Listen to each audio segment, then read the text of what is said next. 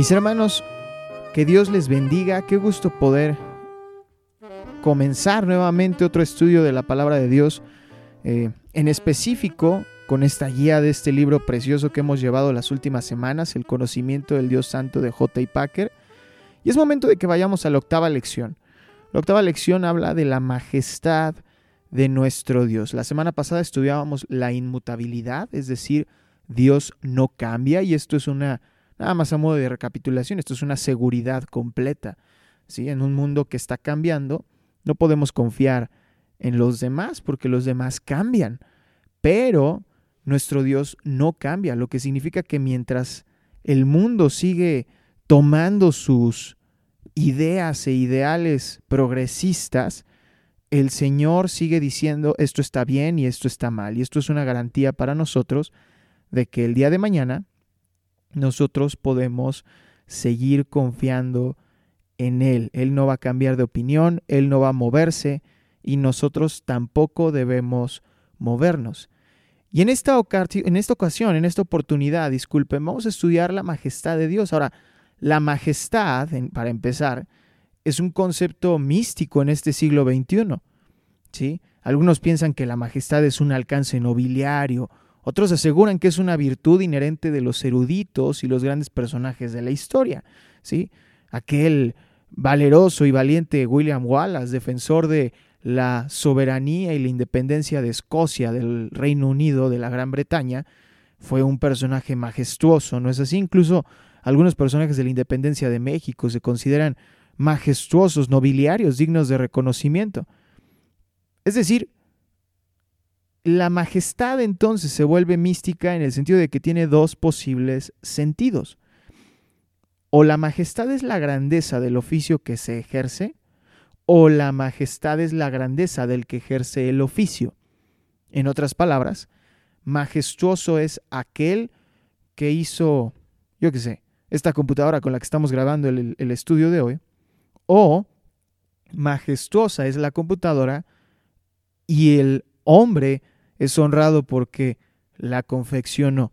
No sé si me estoy dando a entender, pero mi punto aquí es precisamente que la majestad implica al oficio o al que ejerce al oficio. Y en este sentido, ¿qué es la majestad entonces? Bueno, la majestad la realidad es que tiene un concepto bastante sencillo. Es grandeza, superioridad y autoridad sobre otros. Tan sencillo como eso. Ahora, ¿por qué la majestad suena más eh, pomposa, podemos decirlo así, en español y no en inglés, por ejemplo? Bueno, porque en inglés el término es highness. Highness viene de height, que es altura. Y finalmente, majestad o altura o alteza son sinónimos. Ahora que vemos esta palabra en inglés, es más sencillo, por ejemplo, entender por qué a la reina le dicen su alteza o su majestad. No estamos hablando de que la reina Isabel, por ejemplo, si usamos ese caso, la reina Isabel no es alta, es una señora, es una persona de la tercera edad que no tiene una altura distinguible como sus hijos o incluso sus nietos, pero sí es, por el oficio que ocupa, por la corona que porta en su cabeza, una persona de oficio alto, de majestad, ¿sí? Y en este sentido, llevando este ejemplo acerca precisamente de los nobles, de las personas en, nobleza, en, títulos nobiliarios, la majestad o grandeza de Dios, ¿cuál es? ¿Qué tan grande es Dios para nosotros? Y esto lo digo por un solo sentido, cuando eh, en el caso, por ejemplo, de las decisiones durante la Segunda Guerra Mundial, ¿sí? Bueno, independientemente de que la reina Isabel no era monarca en ese momento aún, eh, recordamos que la reina Isabel se vuelve monarca de la, de la corona inglesa durante el periodo de guerra, ¿no? Y fue ella la que estuvo auditando al señor Winston Churchill durante su ministerio, ¿no? En, el Reino Unido. Sin embargo, a lo que quiero llegar con todo esto, para no dar más vueltas acerca de una nación que está del otro lado del, del Océano Atlántico, mientras más grande se alzaba el oficio de la reina, mientras más distinguida ella era y más segura ella era en su oficio, más confiados eran los habitantes del Reino Unido a pesar de, la, las amenazas de la Unión Soviética o de las potencias que estaban luchando contra ella. Me refiero a, la, isla, ¿no? A la Gran Bretaña. Sin embargo, viéndolo desde el lado ya de lo teológico, la majestad de Dios implica que mientras más grande veamos a Dios, mientras más grande sea Dios para nosotros, más pequeños son nuestros problemas. Suele decirse esta frase entre los predicadores, ¿no? No le cuentes, no le cuentes a tus, no le cuentes a Dios qué tan grandes son tus problemas, cuéntale a tus problemas qué tan grande es tu Dios. Sin embargo, si nuestro Dios no es grande a nuestros ojos, ¿cómo lo vamos a querer presentar delante de nuestros problemas?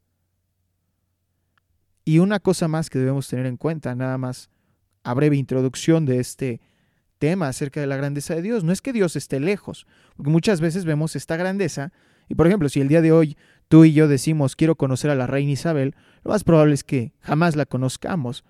No por otra cosa, no, no, no me refiero nada más al tema de la edad de, de su majestad la reina, sino que también el hecho de que tenemos que viajar hasta Inglaterra, tenemos que solicitar una cita con la, monarca de allá de, del Reino Unido y de las naciones del bien común, todavía que nos aprueben esta cita, que esta cita no sea intervenida por algún conflicto de política mayor, que no esté... Y, bueno, incluso nosotros tenemos que ser nobles, la reina no recibe a cualquier persona. Entonces, es, es una serie de procesos que nos alejan de la reina Isabel II. Pero no es así en el caso de Dios. Dios no está lejos, sino que es simplemente, pero sumamente mayor que nosotros. Habíamos utilizado esta palabra en los estudios anteriores, no sé si ustedes lo recuerdan, y si no, durante los sermones en el canal de YouTube, Iglesia Cristiana Renovación Oficial, podrán encontrar que cuando estamos estudiando los atributos de Dios, vemos esta palabra repetida en la mayoría de nuestros sermones. Dios es trascendente. Y esta trascendencia nos lleva a ser invitados a contemplarlo y adorarlo. Dios es un Dios cercano, pero este Dios cercano es trascendente. Y entonces, como dice el Salmo 46, mirad, ¿no?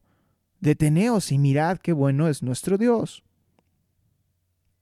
Ya habíamos hablado acerca de la cercanía de Dios. Por lo tanto, su grandeza no cancela su cercanía, sino que la hace infinitamente más gloriosa e impresionante. Solamente hay que meditarlo.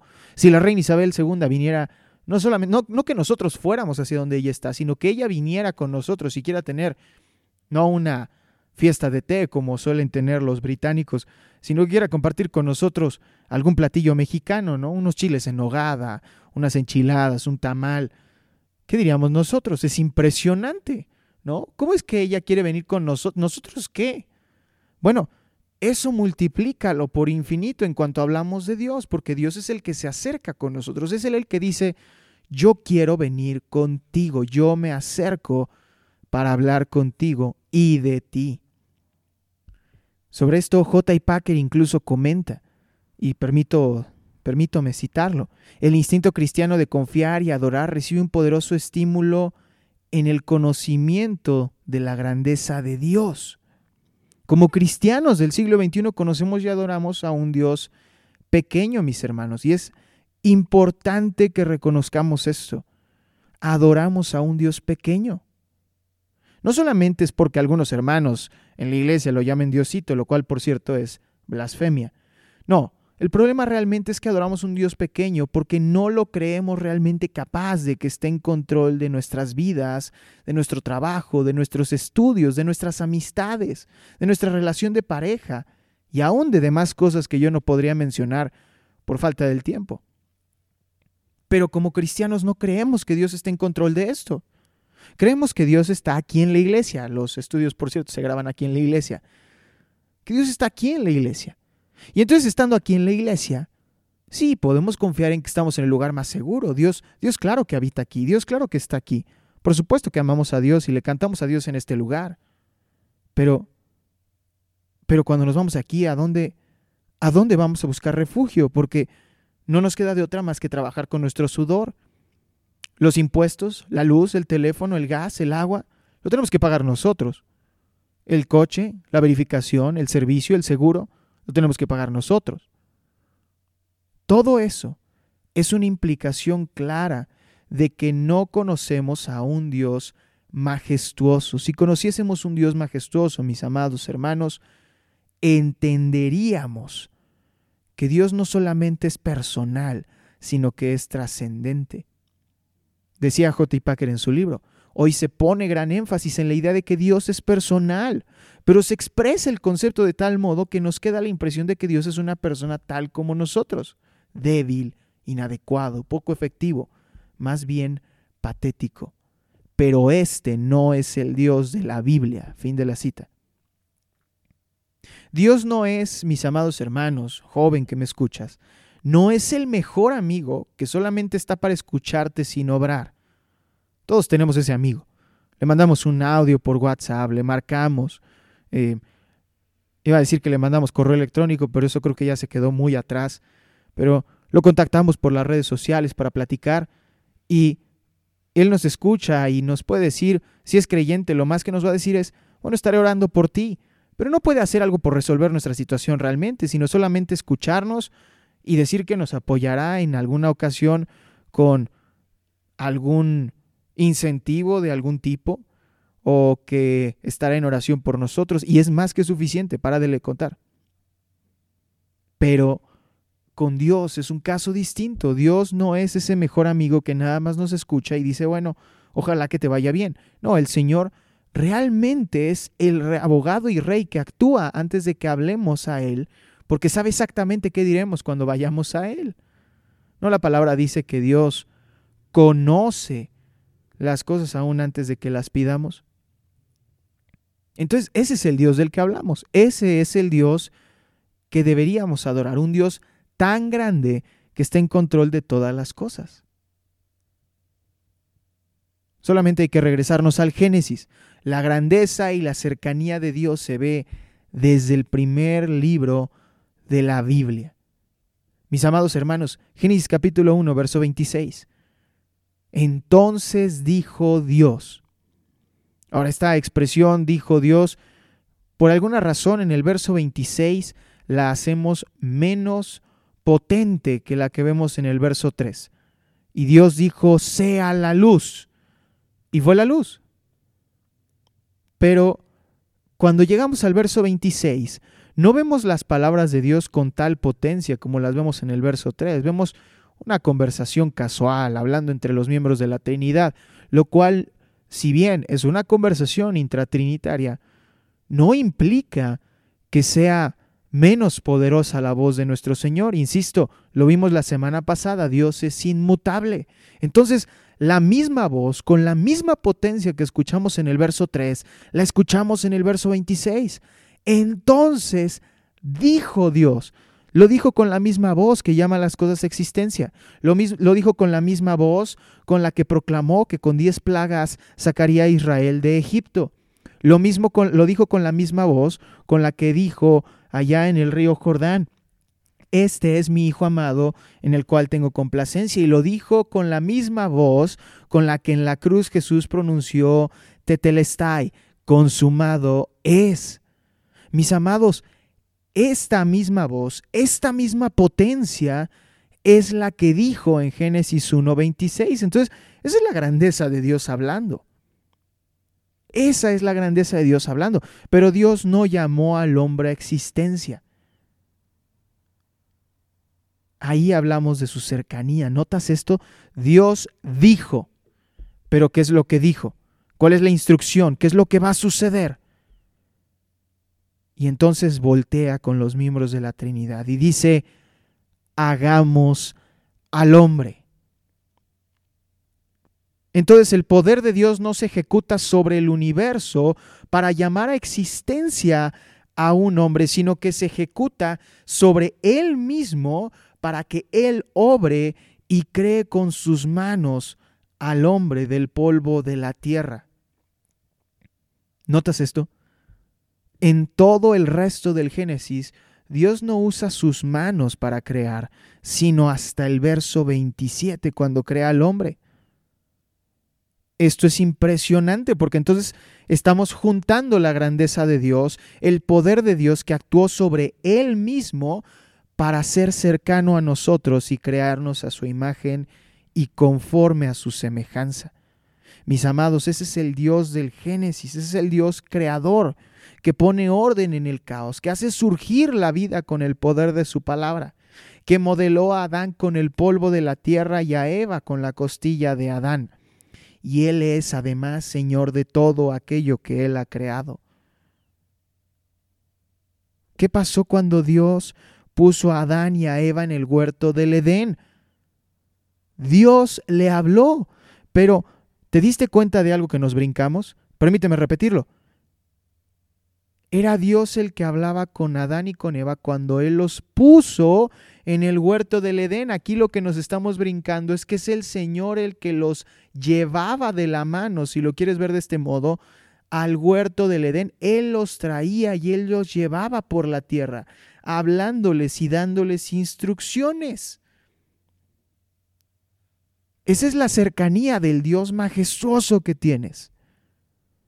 ¿Cuál es el ejemplo más grande de esto, mis amados hermanos?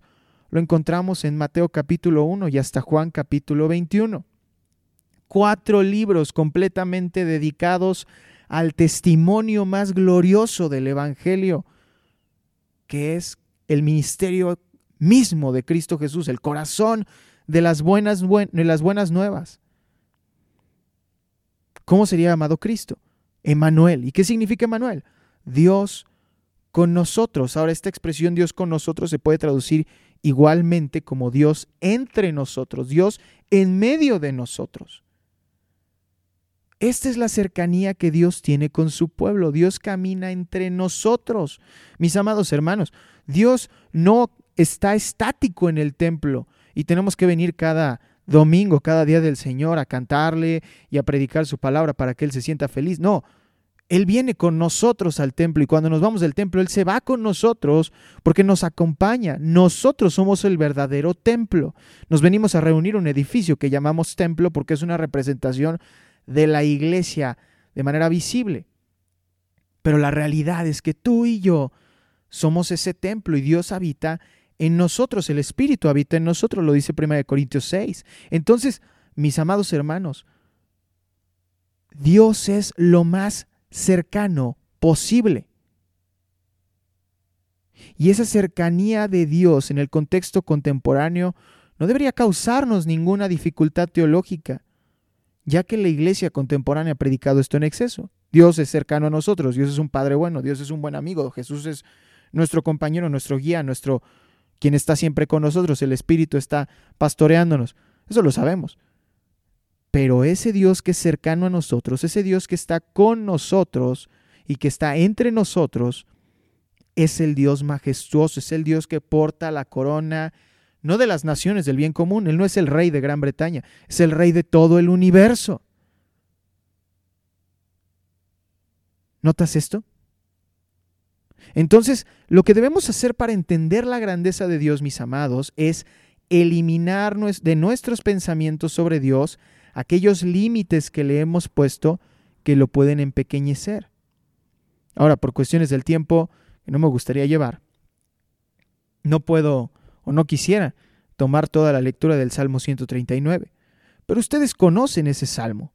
El Salmo 139 es uno de los más conocidos de todo el himnario de, del pueblo de Israel y de Judá y aún de la iglesia. La iglesia utiliza los salmos y el 139 es uno de los más conocidos.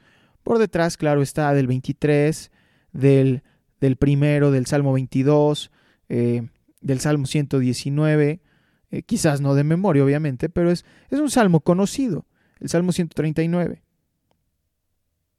Pero si tú estudias este salmo, verso a verso, los 24 versículos, mis amados, de este, de este maravilloso salmo, vamos a darnos cuenta que Dios se despliega en sus atributos a través de este precioso himno. Nada más velo. Versículos 1 al 4, Dios es omnisciente. Versículo 5, Él es providente y protector. Versículo 6, Él es incomprensible. Y en este sentido, incomprensible no se refiere a que nos confunde a todos, sino que por más que lo queramos entender, nuestra mente no va a lograr distinguir los misterios de nuestro Señor. Él es claro en su palabra y se ha revelado de manera clara, pero hay misterios que aún nuestra limitada mente no puede llegar a comprender. Con esto nos referimos a incomprensible. Ahora, Él es omnipresente, versos 7 al 9. Él es guía, versículo 10. Él es santo, versos 11 y 12. Él es omnipotente, versos 13 y 14. Él es complejo y profundo, versos 15 al 18. Él es justo, versos 19 al 22. Y Él es, mis amados hermanos, paternal, versículos 23 y 24 debemos eliminar cualquier límite que le hayamos puesto a Dios. Debemos eliminar límites. Dios conoce todo. Debemos compararlo, mis amados hermanos, con poderes y fuerzas que nos parezcan grandes. Podemos comparar a Dios con las obras de los hombres. Compara a Dios, por favor, con cualquier cosa que tú te imagines el día de hoy. Por ejemplo, eh, digamos, compáralo con el Internet, esta maravilla de la ingeniería humana, cables corriendo a través de eh, el océano, los océanos para llegar de un lado a otro, redes entre computadoras. Mis amados, Dios es más grande que eso. Dios es más grande que los grandes edificios que están allá en Dubái. Dios es más grande que el gran sistema de trenes que tiene toda Europa. Dios es más grande que todo eso.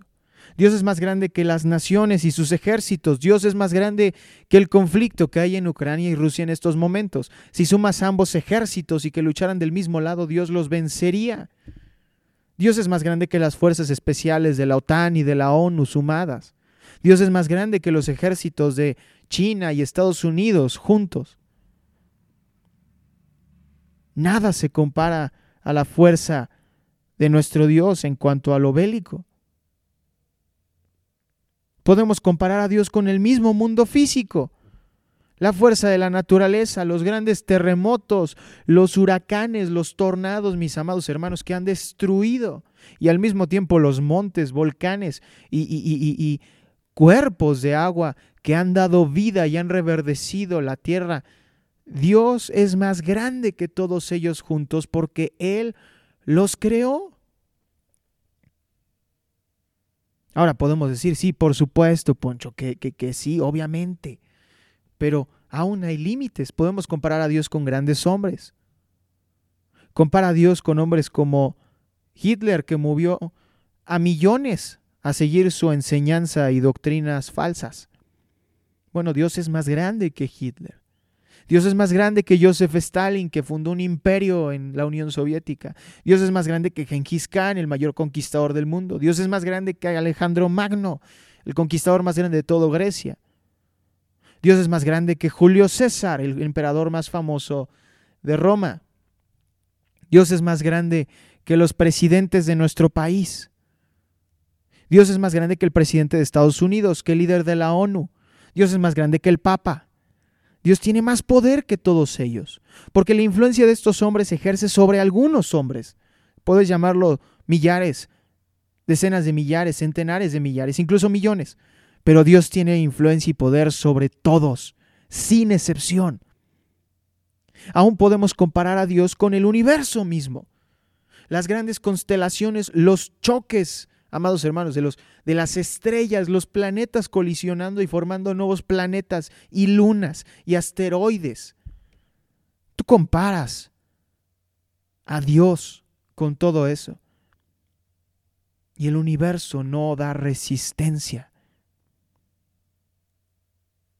Como lo dice J. Packer al final del libro, el mundo nos empequeñece a todos, pero Dios empequeñece al mundo. Y ese Dios está con nosotros. Entonces debemos entender, nuestros conceptos de Dios no son suficientemente grandes. No tenemos en cuenta la realidad de su poder y su sabiduría ilimitados. Pero debemos hacerlo. Debemos confiar que nuestro Dios es grande. Porque si Dios es grande, mis amados hermanos, joven que me escuchas, entonces tus problemas no son tan grandes como tú piensas. Si Dios es tan grande como decimos, y lo es, entonces el problema que atraviesas en la universidad, en tu trabajo, en el título, en la prepa, en donde estés en este momento, no es tan grande. El problema en tu matrimonio no es tan grande, el problema en tu relación de pareja, en tu noviazgo no es tan grande, con tus amigos no es tan grande, la iglesia donde estás, el problema que tienes con ese hermano no es tan grande, el problema con tu vecino tampoco es tan grande, la deuda que tienes, olvídalo, no es tan grande. El grande aquí es Dios. Oye, Poncho, estás haciendo parecer que esto es muy pequeño. En efecto, es pequeño. Compara tus problemas con Dios. Date cuenta que Dios es infinitamente más grande. Y entonces, mis amados hermanos, joven que me escuchas, entonces vamos a empezar a confiar en un Dios verdaderamente grande, un Dios con D mayúsculo, un Dios que es capaz y que puede y hace las cosas en favor de sus hijos. Bendito Dios, cuántas gracias por este mensaje tan precioso que nos has permitido entender. Gracias por la bendición de ayudarnos a comprender que tú eres grande por sobre todas las cosas. Ayúdanos no solamente a ver esto, sino también a aplicarlo en nuestra vida. Danos cuenta de que lo que estamos atravesando el día de hoy no es tan grande como parece. El grande aquí eres tú, Señor. Y tú eres el que nos provee una salida, tú eres el que nos da la seguridad de la salvación en medio de estas afrentas y pruebas. Señor, lo dejamos en tus manos, confiando en que tú eres fiel proveedor y eres grande, Señor. Eres infinitamente grande. A ti es la gloria por los siglos. Amén y amén.